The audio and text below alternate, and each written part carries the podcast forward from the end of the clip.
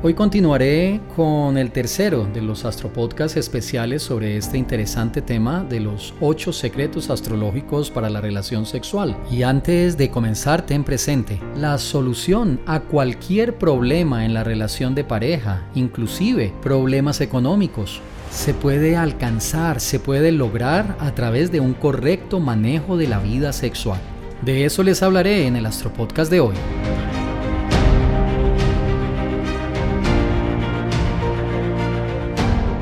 En la astrología tántrica hay un especial cuidado al manejo de la energía sexual. Como les explicaba en los anteriores astropodcasts sobre este tema, hay dos aspectos de la concepción. El primero es la vida sexual es para procrear y el segundo, la vida sexual, es para evolucionar a través del acto sexual como tal. Ahora vamos a ver cómo, y quiero explicarles hoy, cómo la satisfacción de ese deseo es el epicentro de la transformación en la vida y del crecimiento, o por el contrario, una involución inclusive podría llamarlo. Es claro que la vida sexual es muy llamativa cuando la persona tiene la inclinación hacia esta orientación en su vida. Hay personas que nacen con un nivel en el cual realmente no sienten ya atracción por la vida sexual, están situados en otra plataforma. Por eso estoy hablando de aquellos que son conscientes de que tienen inclinación, de que tienen deseos y de que desean compartir vida sexual. Entonces, concéntrate hoy solo en la parte física, en la parte sensorial. No vamos a hablar hoy ni les voy a hablar de escalas de valores, de la comprensión de la sexualidad desde ese punto de vista. Vamos a ver simplemente los deseos. Cuando una persona tiene ganas, tiene deseos de compartir vida sexual, tiene el impulso, y bueno, esto llevará entonces a buscar una pareja para llevar a cabo el acto sexual. Ahí se podría hablar únicamente de satisfacer los deseos, ese instinto básico y primario que es el deseo de la sexualidad, sin tomar en cuenta lo que hablaba en otros astropodcasts. Estamos hablando únicamente del deseo físico, cuando el cuerpo pide, cuando el cuerpo genera una exigencia. Esa satisfacción de los deseos lleva a una gran cantidad de movimiento de energía. Cuando una pareja comparte el deseo sexual de manera individual, cada uno tiene una curva de satisfacción. Esa curva comienza, se enciende, se prende, de igual que el fósforo al acercarse a la gasolina se incendia inmediatamente, genera más fuego.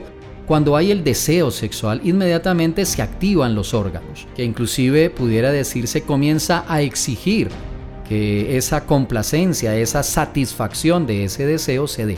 Esa es la razón por la cual inmediatamente se enciende Mangala Marte junto a Sukracharya que es Venus, la sensualidad y el erotismo inmediatamente se activan y comienza el cortejo y todas las acciones que conllevarán finalmente al acto sexual como tal. Si lo comparamos con un fuego, el fuego al encenderse inmediatamente se alimenta de algo. Por ejemplo, en los incendios forestales se alimenta de los árboles. De manera similar, el fuego de la sexualidad se alimenta con cada una de las acciones que se van dando. Inicialmente el roce de la mano, los besos, las caricias, y todo va incrementando ese fuego del deseo sexual.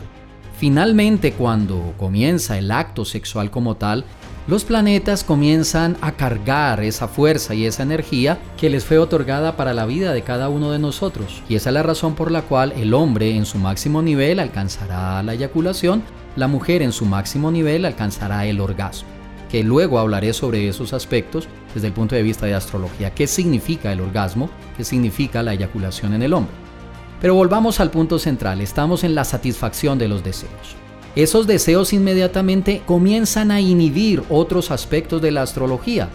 Es decir, cuando Venus y Marte encienden el fuego de la sexualidad, el deseo de satisfacer ese deseo sexual, automáticamente se inhiben otros planetas, es decir, se coaccionan otros planetas. Es como cuando alguien va en un carro y alguien dice yo voy a manejar, a partir de aquí yo voy a manejar. Pues en la vida, cuando se inicia el proceso de la sexualidad, el deseo se enciende, inmediatamente son estos planetas, Marte y Venus, los que toman el control e inhiben, coaccionan, limitan otros planetas. Inclusive esa puede ser la razón por la cual algunas personas dicen que cuando tienen deseo sexual no pueden controlarse. También cuando se han dado casos de infidelidad, la persona dice es que no pude controlarme, fue un deseo muy grande. Hay muchos ejemplos para ilustrar esto.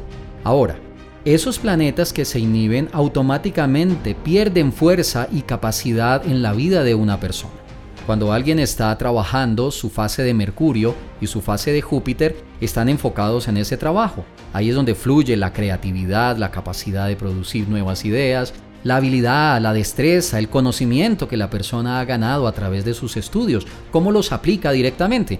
En ese momento los planetas están enfocados, están mostrando su potencial. Ahora, cuando ya se inicia el fuego de la sexualidad de una persona, cuando comienza el deseo a controlar, esos otros planetas se inhiben y es ahí donde la satisfacción del deseo primario toma el control de las decisiones que la persona va a tomar a partir de ese momento. Tengan muy presente, el instinto primario, el instinto primario de satisfacer esos deseos sexuales, inhibe los otros planetas.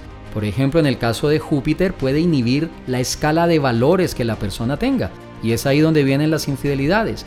Inmediatamente se ha perdido la capacidad de autocontrol por el deseo fuerte de querer satisfacer ese deseo sexual. Las decisiones automáticamente están inhibidas, ya no se toman decisiones directas, coherentes y bien pensadas. Hay casos de personas que han evolucionado en ese tema y ya controlan un poco mejor sus deseos y de esa manera piensan muy bien antes de actuar. Más en un nivel muy básico de satisfacción solo de deseos primarios, la persona lo único que desea es satisfacer ese deseo, no importa de qué manera, no importa cómo, no importa si esto le traerá o no felicidad, si esto se convertirá o no en un problema. Ahí solo prima la satisfacción del deseo como tal. Si confronto esto con la oportunidad que brinda el concepto de la astrología védica y tántrica para a través de esa misma complacencia y satisfacción de los deseos tomar buenas decisiones, entonces a través de esa misma vida sexual puedo evolucionar y no involucionar. En la astrología hindú se dice claramente, una persona inteligente no hará cosas que sean fuente de su propia desdicha, de su propia desgracia.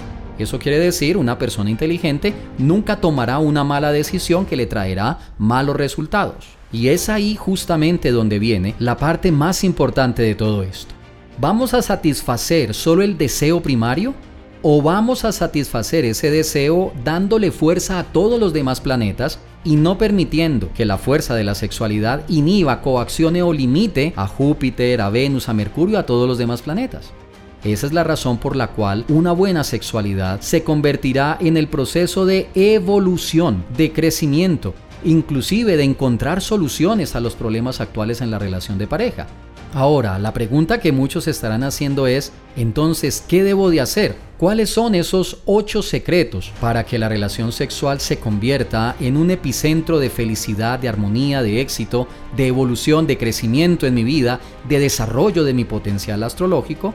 y no continúe siendo el origen de las situaciones y los problemas en mi vida. Es ahí donde la astrología nos entrega estos ocho secretos.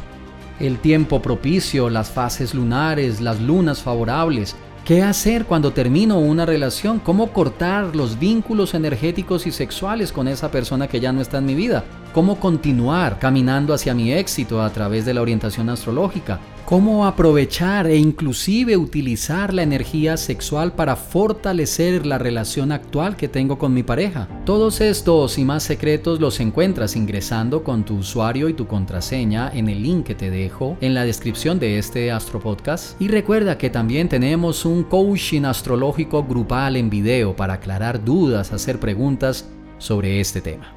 Espero que tengas un excelente resto de día y recuerda, déjate guiar por la luz de los astros. Enseñanzas prácticas para una vida mejor en astroprema.com.